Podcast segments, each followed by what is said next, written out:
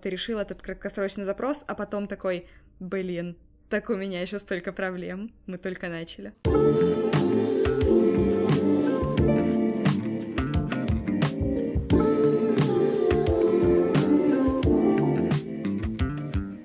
Всем привет, с вами подкаст «Афина на отдыхе» и ее ведущие я, Лера. И я, Юля. Сегодня мы обсудим путь клиента от поиска психолога до завершения терапии и посмотрим, что, собственно, происходит с нами в кабинете у психолога, почему нам так часто хочется оттуда сбежать. И посмотрим, каким образом можно психолога поменять и в каких случаях это делать нужно. Если ты психолог, подожди и не выключай этот выпуск, ведь рано или поздно мы все оказываемся в клиентском кресле. Окей, давай тогда начнем. Сколько у тебя было? Всем еще раз привет, я Лера, и у меня было четыре психолога. У меня тоже было четыре, потому что школьного я не считаю. Это была не особо психология. Это была грустная сторона того, что ей называют. На самом деле я здесь э, тоже сразу отсекла всех недопсихологов, с которыми я так или иначе сталкивалась, но у меня был тоже один такой кейс, когда учитель экономики у меня в школе активно себя рекламировала как психолога, и тогда я еще не понимала, что это нарушение этики, и что у нее, в принципе, не особо хорошее психологическое образование, пришла к ней на консультацию и в итоге получила прям житейские бытовые советы такой бабушки. Вот в школе у меня было примерно то же самое. Я в какой-то момент сильно страдала и случайно попала к ней в кабинет. И в итоге тоже ушла просто с багажом житейских советов, поэтому, когда мы говорим о психологах, мы говорим не об этих людях. Как тогда выбирать психолога, кого вообще слушать, э, как искать? Чего не стоит делать точно, это обращаться по сарафанному радио, а стоит пользоваться агрегаторами, пользоваться службами, плюс психологическая служба в том, что часто услуги, которые там предоставляют, бесплатные. А я ходила так к психологу в университете, и потом я просто не смогла туда вернуться, потому что как раз появилась большая очередь, и здесь, оказывается, вот вскрывается минус психологической службы в том, что там действительно можно встать в огромную очередь перед тем, как ты получишь нужную помощь. А другая история — это вот возможность воспользоваться агрегаторами и плюс подбора психолога там в том, что ты сначала проходишь какой-нибудь опросник, например, Насколько я помню, когда ты подбираешь психолога на Альтере, там есть опросник для прохождения, и потом ты озвучиваешь сферу запросов. Также в Ясно можно подобрать сферу запросов, и исходя из этого уже тебе будет с каким-то процентом совместимости предложен психолог. И тогда у нас агрегатор — это как немножко Тиндер. Ну да, и там можно просто посмотреть общую базу психологов, если тебе никто не понравился по таким вот предложенным вариантам. Но вообще я часто грешу тем, что мне какой-то друг рассказывает э, про то, какой у него классный психолог, как у них классно и прогрессивно идет работа. И мне сразу хочется просто сказать, что дай мне, пожалуйста, контакт, я тоже хочу поработать с этим психологом. Ну и на этом я себя восстанавливаю и вспоминаю, что не всегда так работает. Э, важен коннект между двумя людьми, клиентом и терапевтом, и еще куча факторов, которые могут там приводить к успешной работе, а в моем случае не привести. А вообще, на что ты обращаешь внимание, когда выбираешь психологов? Это, конечно, уровень образования, место, где человек получал это образование. Часто психологи вывешивают свое какое-то описание, и на самом деле у меня есть, например, пунктик на грамотности, и я смотрю, чтобы это все было грамотно написано, потому что для меня это значит то, каким языком психолог будет со мной общаться. Если у меня будут в ходе работы к этому какие-то претензии, то я, наверное, не смогу там полностью довериться, это не приведет к качественному альянсу. Вот у меня есть пунктик на внешность. Не знаю, насколько это вообще правильно или неправильно, но часто, если мне не нравится фотография в профиле психолога, то я просто пролистну дальше и вообще не буду ничего читать ни о подходе, ни о описании, в принципе, того, как он видит работу, поскольку есть этот момент, что мне важно, чтобы собеседник был эстетически мне приятен, если это какое-то долгосрочное взаимодействие. Ну, конечно, потому что психолог тоже человек, и если ты людей, например, подбираешь каким-то образом по этому критерию, то почему психолог не должен быть в совокупности этих людей? В целом, да, но как будто иду я туда не на психолога смотреть, а работать с собой, со своими загонами и так далее. И кажется, что это как будто не особо важный критерий, но для меня он почему-то один из первых выходит. Но, кстати, с недавнего времени у меня ушел один из критериев, которые были важны мне раньше. То есть я не могла работать э, с мужчинами-терапевтами, в принципе, их не рассматривала.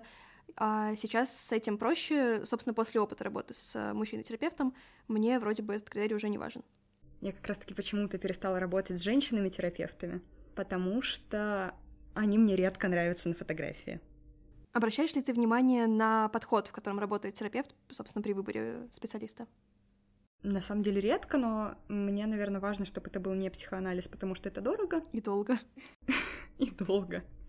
И не КПТ, потому что для меня это не слишком глубоко. Но мне кажется, что подходов такое количество, и я со своими четырьмя челами не успела попробовать каждый, поэтому, в принципе, если мне нравятся какие-то ценностные ориентации, о которых пишет психолог там в своем профиле, то я могу просто посмотреть на них, посмотреть, правильно ли расставлены запятые, и просто его выбрать. Вообще это подтверждает э, парадокс эквивалентности, который как раз говорит, что не так важно, чем они отличаются, но важно, где их э, пункты пересечений. То есть это какие-то общие ценности, которые есть в психологии. Это эмпатия, какое-то общее, вот теплое, доверительное выстраивание отношений. И это оказывается гораздо важнее, чем какие-то особенности в подходе. Хотя есть, э, как и всегда в лучших традициях психологии, есть исследования, которые говорят об обратном. Что, допустим, у КБТ есть э, наибольшая доказательная база и подтверждение эффективности именно этого подхода. Вообще, знание об этом парадоксе эквивалентности мне помогло быстрее выбрать терапевта, поскольку я не так сильно загонялась о его подходе, а просто выбирала по каким-то таким уже субъективным критериям в плане той же внешности, описания на сайте и так далее. И не пыталась проанализировать, какой же подход лучше, что мне лучше выбрать и так далее. Да, действительно, мы упремся в то, что человек может по-разному себя представлять, находясь в рамках одного подхода, по-разному воспринимать и в разной степени использовать. Да, и получается, что психотерапевтический подход в руках разных специалистов — это совершенно разная таблетка с разными побочными действиями и с разным результатом. И как ты во время своей терапии понимала, помогает она тебе или нет? И почему в итоге она завершалась? Потому что ты понимала, что не помогает, или потому что запрос был исчерпан, или потому что тебе казалось, что, например, ресурс вашего общения с э, консультантом уже исчерпан? Вообще у меня были разные случаи и причины прекращения терапии. Где-то я видела, что психолог, по моему мнению, косячит, и мы уходим в какой-то психоанализ и странное обсуждение. Где-то мы обсуждали с терапевтом то, что происходит на сессиях, и я терапевта услышала, что, кажется, это не тот запрос, с которым он готов работать, и он не видит эффективности, в принципе, ее не видела и я но при этом ты, наверное, не можешь все-таки сказать, что все это время, которое ты провела в терапии, было совершенно неэффективно и не привело никаким личностным изменениям. Нет, где-то я замечаю свои личностные изменения и ловлю себя на мысли, что какие-то инструменты, усвоенные в терапии, я применяю за ее пределами. Но, наверное, это не касается глобально моего запроса, с которым я прихожу к тому или иному терапевту, поэтому скорее я здесь склонна обесценить и сказать, что да ну нафиг, мне не помогла ваша терапия, пойду поплачу или там другого терапевта поищу. Как у тебя с результатами терапии? Помогла ли она тебе?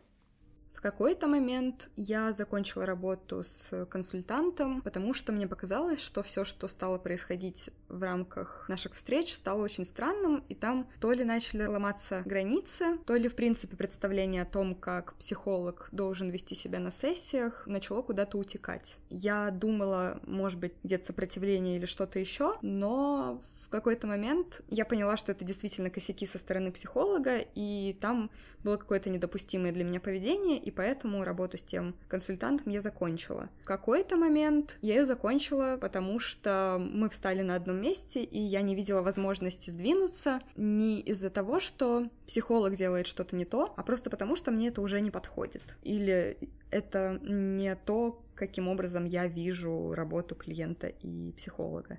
Сейчас я, в принципе, счастлива в своей нынешней терапии, и поэтому у меня все хорошо. Но сказать, что все мои предыдущие взаимодействия с психологами были не важны, я не могу, потому что до своего нынешнего терапевта я дошла именно потому, что я была у тех. А как вообще ты понимаешь, что все это было не зря? Есть какие-то вот твои внутренние критерии, что вот тогда-то было хорошо вот поэтому, сейчас хорошо вот поэтому?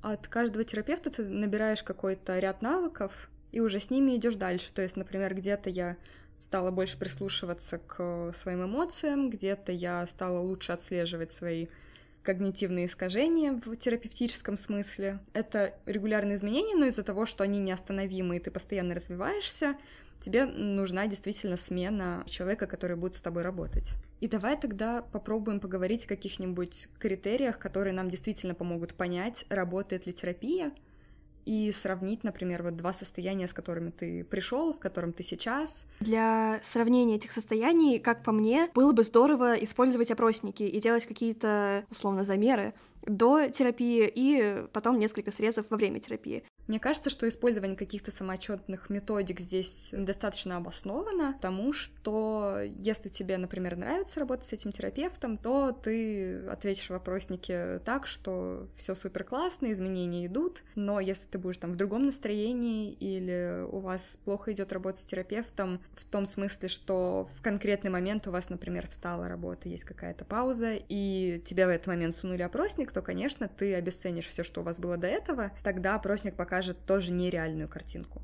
А в качестве эксперта у нас сегодня будет сотрудник психологической службы ИОН Герасева Наталья. Мне кажется, вопрос здесь индивидуально каждому специалисту, кому как удобно работать. У нас в службе тоже было, мы давали всем нашим клиентам пять опросников, и когда клиент уже приходил, у терапевта на руках были данные. У нас это были опросники детского травматического опыта, был опросник уровня осознанности, насколько человек осознает себя, шкала диссоциации, опросник и тест депрессии Бека. А сейчас мы решили давать такие опросники по запросу. Я в основном, ну, очень редко на самом деле, но даю, бывает, опросник Бека клиенту как домашнее задание. Если говорить о более субъективных критериях, э, сейчас, наверное, мы вступим в такие э, зыбучие пески, и все будет очень-очень размыто поскольку если я скажу, что возрастающая субъективная удовлетворенность э, от жизни, от самих себя — это результат хорошей терапии, то вообще непонятно, о чем мы говорим. Здесь, если я соглашусь с этим, то я начну противоречить сама себе, и до этого я пошеймила самоотчетные методики, а потом можно будет сказать, что да, в терапии главное, чтобы клиент был счастлив. На самом деле это действительно так, и, наверное, я просто парадоксальный человек. Но, возможно, еще можно считать э, хорошим результатом, когда мы, опять же, субъективно считаем, что не просто жизнь стала лучше, а конкретный запрос, с которым мы пришли, разрешен, и мы удовлетворены в этой части. Но это относится к ситуации, когда ты пришел с одним конкретным запросом, часто краткосрочным, но Иногда, когда человек приходит с таким запросом, дальше в ходе работы вскрывается много всего, и тогда уже принимается решение клиентом, пойдет он в более долгосрочную терапевтическую работу с этим психологом или нет. Ну, вообще не вижу здесь противоречий, потому что даже если это не глобальный и первоначальный запрос, это нормально, что он меняется и уточняется, дробится. Любая часть нашего запроса, с которой мы так или иначе приходим в ходе терапии, если она удовлетворяется, если человек субъективно так считает, то мы можем сказать, что терапия проходит хорошо и продуктивно. А если это ложный запрос, а если она не удовлетворяется потому, что, чтобы решить этот запрос, нужно решить э, кучу всего поглубже, и только тогда будет решен этот запрос. Или наоборот, ты решил этот краткосрочный запрос, а потом такой, блин, так у меня еще столько проблем. Мы только начали. Давай представим, что вот наш э, условный клиент э, подобрал себе терапевта, и через какое-то время у него все не так хорошо идет. И он задумывается о том, чтобы поменять терапевта. Какие вообще причины у этого могут быть? Почему нам может хотеться сменить терапевта? Здесь либо можно говорить об объективных причинах, когда терапевт, как ты говорила, косячит, либо мы, например, упираемся в такую историю, как сопротивление, которая часто происходит, когда затрагиваются какие-то темы, которые для клиента особенно болезненны, и продолжение работы в этом ключе будет очень тяжелым, но в итоге преодоление этого кризиса поможет человеку в личностных изменениях. Да, и чтобы этот кризис преодолелся, здесь важно сказать, что это нужно обсуждать со своим терапевтом. То есть, если мы понимаем, что хотим э, сменить терапевта, хорошо бы это обсудить со своим текущим. Я долгое время думала, что так нельзя, и в смысле я буду говорить человеку, что вообще-то я хочу уйти, и меня что-то там не устраивает, вот так вот в лицо. Он же старался, работал, и вроде бы так не очень правильно. Но это стоит делать, поскольку можно услышать какой-то фидбэк от э, терапевта, узнать, э, как он на это смотрит, и, возможно, это действительно даст большой толчок к работе. На самом деле, я, кстати, так и не смогла это сделать, и каждый раз моя работа заканчивалась э, сама по себе, и я просто ходила на консультацию, которая не должна была быть последней, но ей стала. Иногда это подогревалось во мне постепенно, но я ни разу не обсуждала это со своим терапевтом. На самом деле я тоже, но я понимаю, что это правильно, и надеюсь, что приду к этому в какой-то момент. Единственное, максимально близкое к этому, у меня был случай, когда примерно в конце каждой сессии терапевт сам спрашивал, а как мне, и у нас вот этот был небольшой шеринг. И он задавал э, довольно конкретные прямые вопросы, и там я напрямую отвечала, что вообще-то мне кажется, что сейчас мы провели время бесполезно и ни к чему не пришли. Ну и вот так было несколько сессий подряд, и потом я решила, что все, пора уходить и написала об этом терапевту. Но вообще здесь вот такой шаг в сторону. Я до сих пор, наверное, загоняюсь, э, когда меняю терапевтов, потому что эмоции берут верх над э, моей рациональностью и над моим образованием, и я начинаю думать, что со мной что-то не так, если уже четыре совершенно разных терапевта не смогли мне помочь, и я глобально с одним и тем же запросом хожу к ним, но ничего не происходит. Ну, ты допускаешь, что твой запрос может все-таки трансформироваться, потому что какие-то личностные изменения у тебя происходили, и ты приходишь вроде бы с тем же, но на самом деле либо это тоже слишком растянуто, и чтобы дойти до конечной точки, когда этот запрос уже перестанет быть запросом, тебе нужно сделать много всего, посетить много терапевтов и сказать много слов. Это красиво звучит и кажется правильным, мне хочется в это верить, но искренне да, сейчас я сказать не могу. Но рациональная часть меня, конечно, понимает, что дело не в моих загонах и такой вот уникальности моих проблем. И чтобы прийти к какому-то коннекту и найти вот эту специфику альянса, нужно время и вполне вероятно нужно пройти через какое-то количество терапевтов. Мне кажется, что иногда клиенту нужно дозреть, и смена терапевтов как раз способствует этому дозреванию до тех возможностей, которые помогут уже решить этот запрос. Предлагаю поговорить о некоторых изменениях, которые так или иначе могут происходить э, в процессе терапии. Здесь я имею в виду какие-то внешние изменения. Допустим, э, наше материальное положение меняется, и мы уже не можем платить э, терапевту оговоренную заранее стоимость. Нормально ли это обсуждать и вообще что тогда делать? Мне кажется, абсолютно нормально, потому что некоторые психологи принимают ряд своих клиентов по сниженной стоимости, как бы делая психотерапию более доступной людям, потому что ну, это дорого. С другой стороны, если снижение стоимости — это не вариант со стороны психолога, и вы уже попробовали это с ним обсудить, вы можете пойти в психологические службы, где помощь предоставляется бесплатно. Как вообще ты относишься к бесплатной психологической помощи? Потому что есть ряд исследований, которые говорят, что эффективность таким образом э, снижается, поскольку клиент не делает каких-то значимых э, материальных в данном случае вложений. Такого мнения, например, придерживается в своем исследовании Стентон. Ну да, при этом есть другие исследования, где эффективность терапии, наоборот, либо повышается при оплате, либо никак не меняется в зависимости от того, платит человек или нет. И здесь, наверное, целесообразнее говорить об усилиях, которые человек прилагает в ходе работы, о его мотивации, потому что, например, бывают люди, которые приходят к психологу и говорят, знаете, вот мне посоветовали к вам сходить, а человек не очень понимает, зачем он вообще пришел в этот кабинет, что он хочет получить, вообще, что из себя психотерапия представляет, или, окей, он этого не понимает, но сможет понять в ближайшем будущем, но у него все равно нет запроса. Если нет запроса, то нет мотивации.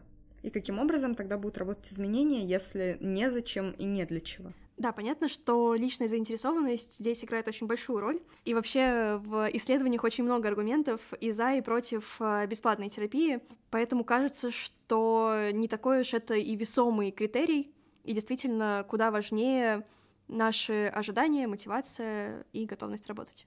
Но действительно рабочей темой кажется оплата пропущенных сессий или оплата сессий, которые были отменены позже, чем за 24 часа, потому что это как раз помогает побороть человеку сопротивление. Например, ты не хочешь о чем-то говорить с психологом, что тебе не нравится работа, или что тебе тяжело поднимать те темы, которые поднимаются у вас в ходе терапии, и ты не можешь это обсудить, но у вас есть договор, и ты как бы должен оплатить эту сессию, значит, ты придешь, и все-таки есть вероятность того, что эта тема поднимется. И тогда работа, наверное, пойдет продуктивней. Ну или поднимется другая тема, которая так или иначе может подтянуть изменения в других сферах. Да, здесь соглашусь. Сама очень часто не отменяла встречи, поскольку понимала, что ну, я не готова платить просто за пустоту. Лучше я приду, отсижу и попытаюсь поработать в этот момент. У меня, наверное, были ситуации, когда я прихожу, и мне вроде бы не о чем говорить, и я знаю это заведомо, когда уже иду к психологу, но я все равно иду, потому что у меня есть представление, что психотерапия это такая история, где тебе надо регулярно ходить работать, чтобы что-то получилось. Известно, что кроме важности самих сессий, важна еще и работа, которая происходит между этими сессиями, поэтому как раз а, регулярность здесь играет очень сильно на руку вот этой работе между сессиями. Вообще важным правилом терапии кажется проговаривание всего, что происходит. То есть вот тебе кажется, что не с чем прийти на терапию. Мне нравится, что это можно прям так и сказать. То есть прийти и сказать, что сегодня мне кажется не о чем разговаривать, или там я не знаю, о чем мы сейчас можем поговорить. И это тоже может быть начальной точкой, от которой уже терапевт нас тоже куда-то поведет. Да, кстати, это перекликается с э, парадигмой плюс-минус клиент-центрированного подхода, где э, специфика взаимоотношений психолога и клиента экстраполируется на вообще твои межличностные отношения. И тогда важно учиться говорить о своих эмоциях, говорить о том, что ты думаешь. И это действительно помогает как-то выработать навык такого грамотного общения. А психолог — это человек, которого профессионально обучали это делать. И тогда ты как бы учишься жить эту жизнь под профессиональным наблюдением. Сейчас мы поговорили про такое внешнее изменение, как э, материальное состояние. Предлагаю поговорить про активный переход терапии в онлайн-формат. Что ты об этом думаешь? Как тебе комфортнее, онлайн или офлайн? Знаешь, я долго сопротивлялась э, онлайн-формату, как проведение, так и посещения консультаций но это все-таки реальность, от которой никуда не убежать. Я все-таки стараюсь от этого убежать, например, делая свои офлайн сессии дешевле, чем онлайн, несмотря на затраты на кабинет. И таким образом я создаю более комфортный формат для своей работы. Более того, сейчас я работаю со своим психологом онлайн, и я не знаю, к чему это приведет, какой эффективности это приведет, но пока что мне нравится. Возможно, в конце концов, я изменю свое мнение об онлайн-терапии и поставлю ее на одном уровне с офлайн. А, вообще мне нравится онлайн-формат, э, как минимум тем, что можно не тратить время на дорогу и спокойно выходить на связь э, условно из дома, но при этом предпочтение я все-таки отдам офлайн формату после того, как у меня появился опыт онлайн-терапии. Поскольку я нахожусь дома, а сессии у меня в основном проходили в вечернее время, когда все мои домашние в сборе, и условно мама где-нибудь на кухне заваривает чай, а я за стенкой говорю, что вы знаете, в моей маме меня бесит вот это и вот это. Мне кажется, это еще упирается в условия вашего договора с терапевтом, потому что вообще-то нужно заранее обговаривать, что человек должен находиться в пространстве один, что ему должно быть максимально комфортно, и здесь тогда ответственность за комфорт терапии в большей степени переносится на клиента, чем это в офлайн формате, потому что там ты просто приходишь в кабинет, в онлайн-истории ты еще обязан сделать так, чтобы пространство было для тебя комфортно.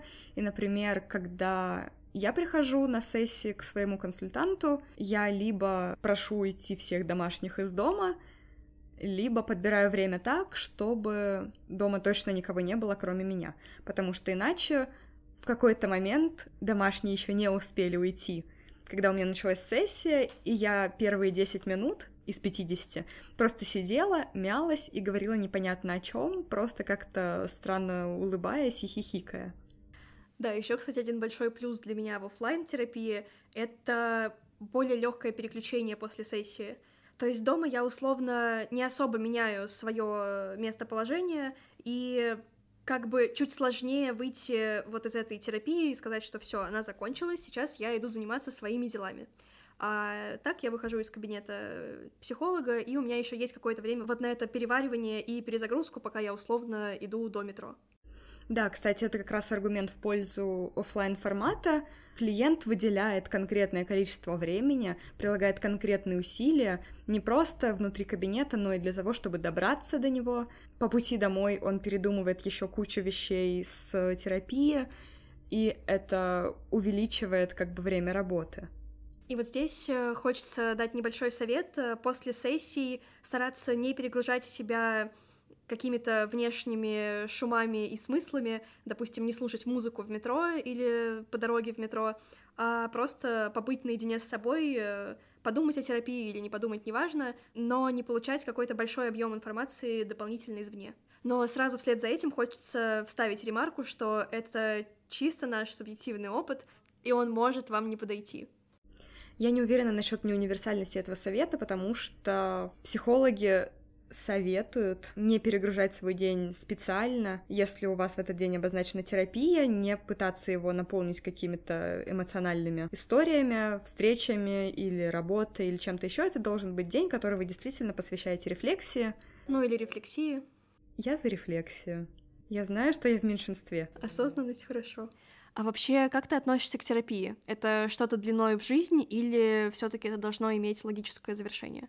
Мне кажется, нельзя взять и оттерапевтировать себя навсегда. Просто потому, что ты всю жизнь меняешься, у тебя появляются новые проблемы, невозможно обговорить все допущения и разрешение этих допущений с э, психологом. Поэтому, мне кажется, самый грамотный вариант — это вариант, в котором у тебя есть запрос, ты с ним ходишь в терапию, потом у вас работа себя исчерпала. Если запрос еще актуален, ты идешь к новому терапевту, происходит то же самое. Либо после того, как запрос себя исчерпал, ты становишься на паузу и ждешь нового запроса.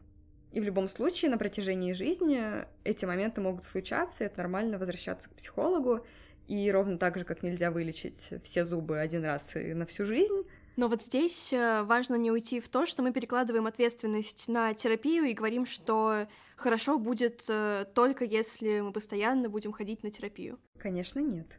Вообще, хороший терапевт — это не тот, кто готов с нами идти на протяжении всей жизни, а тот, кто дает нам конкретные инструменты, которые мы можем использовать в различных ситуациях, опираясь уже на самого себя, а не на терапевта. И здесь критерием хорошего терапевта будет то, что он не пытается сделать человека зависимым от их совместной работы, а учит его жить самостоятельно. И вот наш воображаемый клиент э, сменил несколько терапевтов, нашел того самого, и вроде бы его запрос решился. Он думает завершить терапию, и вот вопрос нужно ли ему идти на финальную сессию. Но вот я здесь не лучший пример, и в какой-то момент я просто пишу терапевту, что следующей сессии не будет, извините, до свидания. Соответственно, делаю это заблаговременно, чтобы не попасть на деньги. Но ряд специалистов говорят, что это важно не только для самого специалиста, но и для клиента.